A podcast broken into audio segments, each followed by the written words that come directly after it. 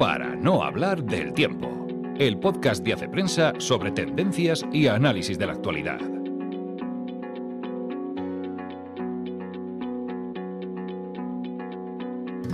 Hola amigos, una semana más nos encontramos en el podcast de Hace Prensa. Soy Ana Sánchez de la Nieta y una semana más sabemos cómo empezamos el programa, pero no sabemos cómo lo vamos a terminar, porque como ya os conté, tenemos obras en el edificio de la redacción de Hace Prensa, no tenemos todavía un estudio insonorizado, no es que quiera recaudar fondos, aunque no nos vienen, no nos vienen nada mal. Así que, pero bueno, pienso que si la semana pasada conseguimos mm, terminar el podcast, esta semana también lo conseguiremos. Vamos a hablar de mm, un tema que se nos quedó precisamente la semana pasada colgado, que es sobre la polémica alrededor de la pornografía entre protección de los menores y protección del derecho a la privacidad.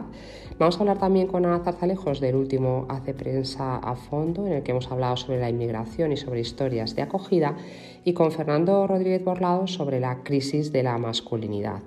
Y en las pistas culturales, por supuesto, tenemos que hablar de Martin Amis, el escritor que ha fallecido esta semana.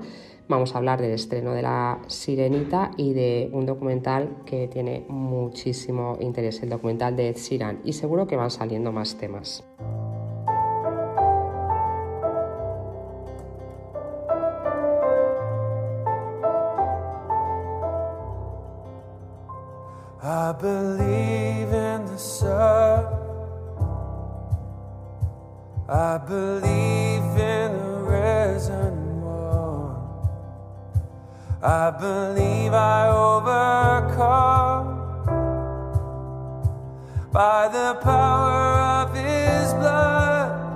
Lo prometido es deuda y la semana pasada os dije que Ana Zarzalejos nos iba a hablar sobre el debate que ha estallado en la cuestión de la pornografía entre el derecho a la privacidad y el deber de cuidar de los menores. No pudimos tenerla la semana pasada, pero la tenemos hoy.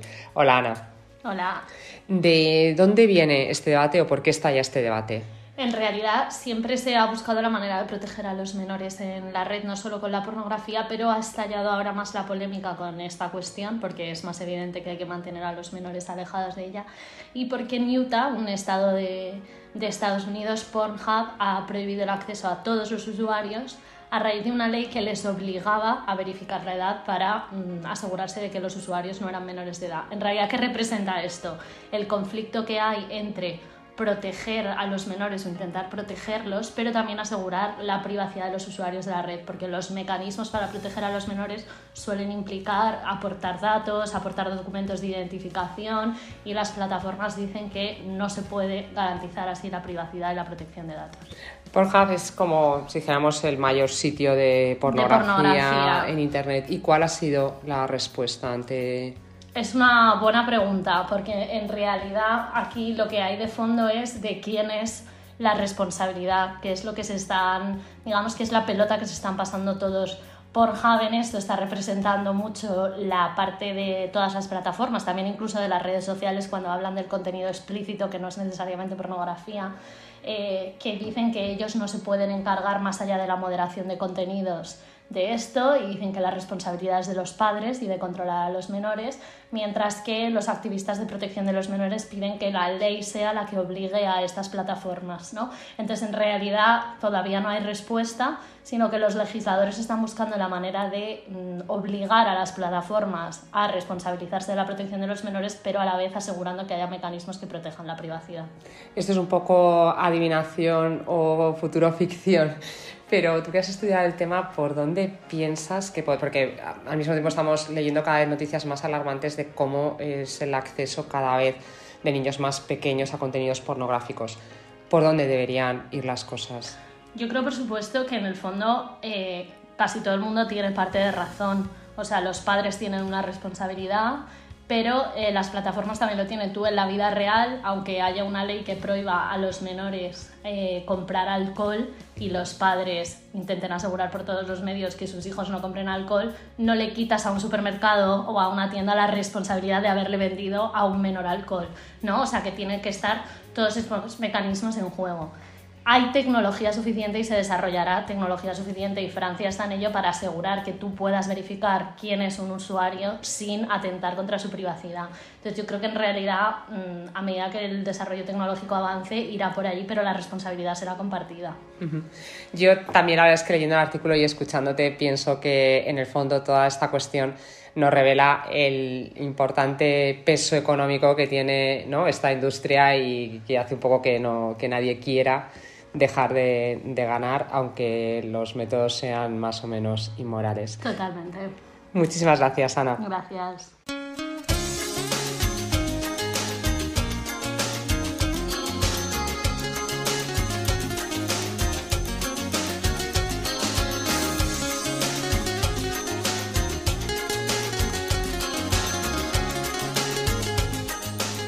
Y aprovechando que tenemos a Ana Zazarejos hoy en el podcast, le vamos a preguntar también porque se acaba de estrenar un nuevo Hace Prensa Fondo.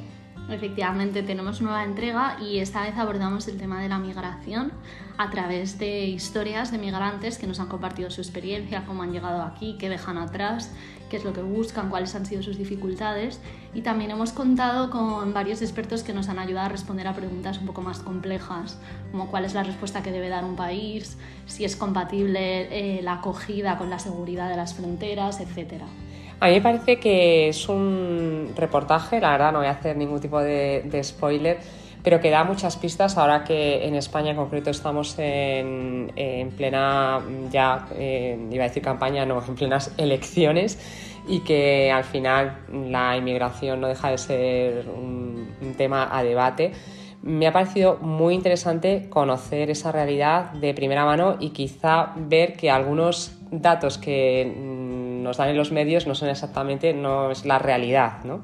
Sí, yo creo que eh, se aleja el documental un poco de la polémica que, en la que se suele enfrentar este tema y es simplemente quizá otra mirada y puede dar otro enfoque a cuál puede ser la realidad de la migración, sobre todo en, en España, y contrasta algunos datos que damos mucho, por supuesto, pero que quizá no son tan así. Bueno, pues animaros a que, a que veáis el documental, que podéis encontrarlo en la página web y en el canal de, de YouTube de Hace Prensa.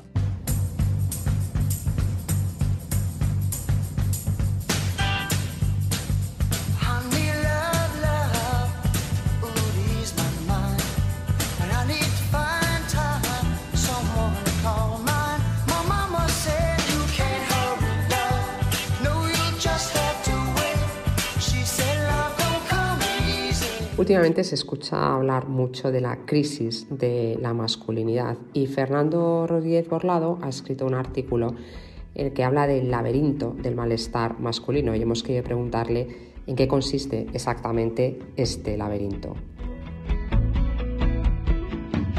Hola Ana, ¿qué tal? Pues mira, la expresión esta del malestar masculino, eh, el laberinto del malestar masculino, con ella me refiero a una sensación como de fracaso vital, de inutilidad social que cada vez es más frecuente entre, entre los hombres y especialmente entre los jóvenes. Yo diría que entre 18 o 45 años eh, más o menos se lleva tiempo hablando de esto, pero yo creo que en los últimos años el problema se ha agudizado. ¿no? Y, este malestar pues tiene que ver, pienso yo, con causas objetivas y con otras subjetivas o, derivadas del discurso público. ¿no? Eh, entre las objetivas pues es cada vez más evidente que el hombre se está quedando atrás en la escuela, se está quedando atrás en el trabajo y también en la familia. En la escuela los chicos repiten más, sacan peores notas, se gradúan menos, eh, acceden menos a la universidad eh, y la brecha con las mujeres pues no deja de crecer. ¿no? Eh, y en el trabajo, pues procesos como que la industria cada vez pese menos en las economías nacionales o la automatización de algunos empleos están afectando mucho más a hombres que a mujeres, están echando a muchos más hombres del mercado de trabajo que de mujeres. Entonces, esto ha llevado también a que un número cada vez eh, mayor de, personas jóvenes que tendrían que estar empezando a trabajar directamente ni busquen empleo, se desentiendan ¿no? y, adopten un estilo de vida muy pasivo, eh, con muchas horas de pantallas, en general de perder el tiempo. ¿no? Y luego en la familia, eh, pues ocurre también que cada vez más hombres no encuentran pareja para casarse y no tienen hijos y si tienen hijos pero luego hay separación, pues muchas veces la custodia, la mayor parte de las veces se la queda la madre y por tanto los hombres se quedan como fuera ¿no? de, la crianza de los hijos. Entonces, luego además, digo, a esto se, añade el, problema del discurso público sobre la masculinidad, que no está ayudando, porque los hombres miran a la izquierda, en algún sector de la izquierda y se encuentran con el asunto de la masculinidad tóxica, ¿no? Sois vosotros los hombres los que tenéis, digamos, la culpa de todo esto, ¿no? Eh, y no os podéis quejar porque sois el sexo opresor, ¿no? Y desde el otro lado, pues a veces en lo que se insiste es una especie de hipermasculinidad, ¿no? Eh, el hombre no cabe que se queje, no cabe que llore, por tanto, ni a la derecha ni a la izquierda estos hombres encuentran, digamos, quien les entienda, ¿no? Bueno, todo esto lo cuenta muy bien en un libro en Richard Reeves, eh, un libro publicado el año pasado en Estados Unidos. Eh, esto es un intelectual de izquierda, pero que no tiene miedo a pisar los callos, tanto de izquierda como de derecha.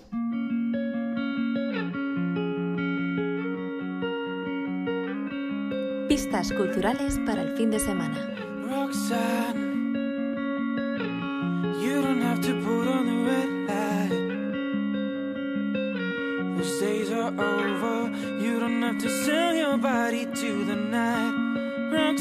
you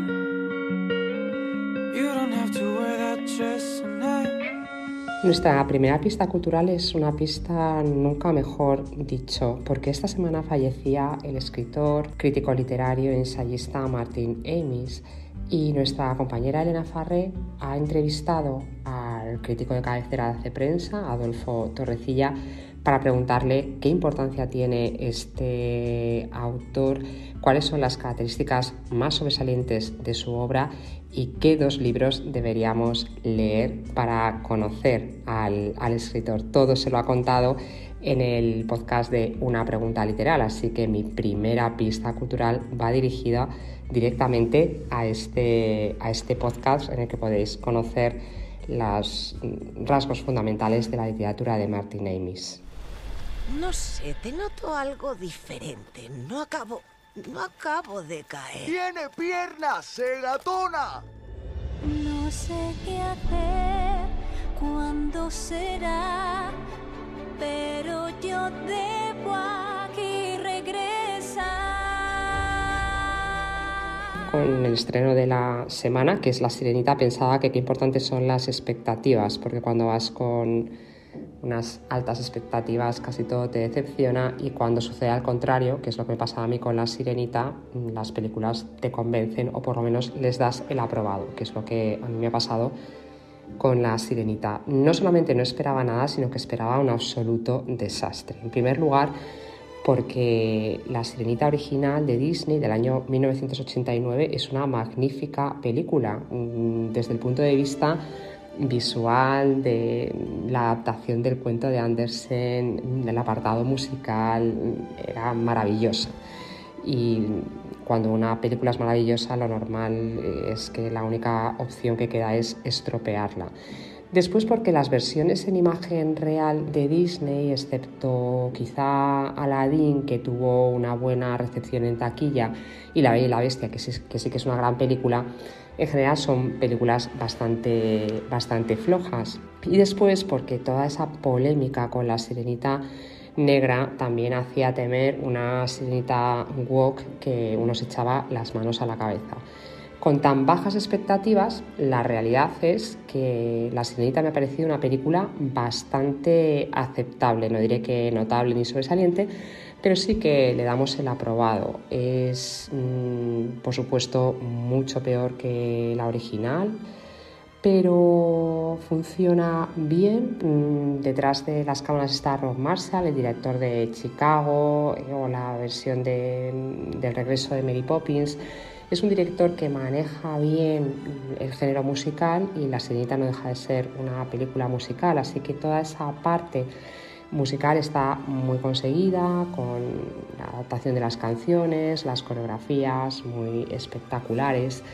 La protagonista, Halle Bailey, está muy bien, tiene ese encanto no tanto como la Ariel original animada, pero, pero no desdice. Eh, Úrsula, que es la villana, y Javier Bardem, que es el rey Tritón, se despegan un poco más también porque se ven los personajes absolutamente artificiales. La película es muy fiel al cuento de Andersen, no ha habido especiales actualizaciones Y al final ese tema de la diversidad que sí que llama un poco la atención porque todos los eh, sirenas y sirenos son de diferentes eh, razas y claro, una película que en el fondo lo que nos está contando es una historia de amor entre un ser humano y una sirena, pienso que esa reflexión, ese subrayado sobre la diversidad y la aceptación del diferente sobra un poco, pero tampoco es un mensaje que se meta con calzador ni, ni molesta. Es, yo decía en la crítica, pienso que es mm, simplemente un recurso para, para, vender diferentes sirenas de diferentes razas. La película, ya digo, entretiene y visualmente es, es, muy, es muy atractiva y además verla en pantalla grande, aunque se vean mucho las costuras de lo digital, no deja de ser un espectáculo.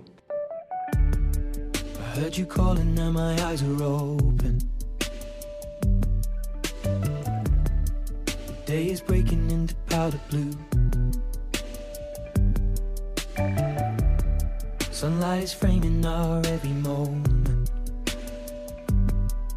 What a way to start off the day with you. Nuestra propuesta en plataformas es la docuserie de Ed Sheeran, La suma de todo, que es una producción original de Disney y que en cuatro capítulos de media hora hace un recorrido apasionante por la obra y por la vida de este músico británico, sus principales canciones, sus éxitos, pero también sus problemas de salud, su familia, sus mm, deseos y también sus frustraciones. La verdad es que conocemos muy bien al, al, músico en una serie que tiene mucho valor documental y artístico.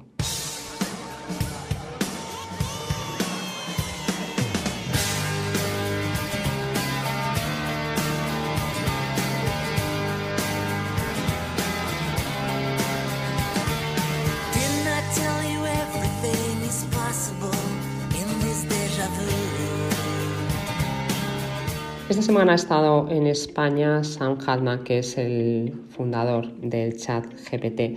Y no es coincidencia ni casualidad, ha sido así, pero precisamente esta semana hemos publicado un dossier para suscriptores con la recopilación de los artículos que hemos publicado en los últimos meses en Hace Prensa sobre inteligencia artificial y transhumanismo, una cuestión que basta echar una ojeada por los medios para ver que tiene una máxima actualidad y que va a marcar nuestro futuro. Así que una buena lectura para este fin de semana, para los que sois suscriptores, es echar un ojo a este dossier.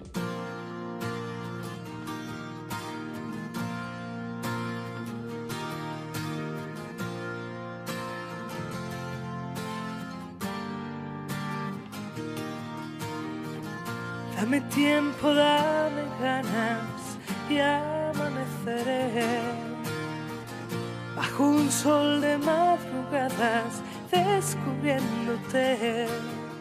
Toca terminar, como siempre, hemos dejado temas, libros y películas que podéis leer en la web. Nos vemos o mejor nos escuchamos la semana que viene. Hasta entonces. Sí,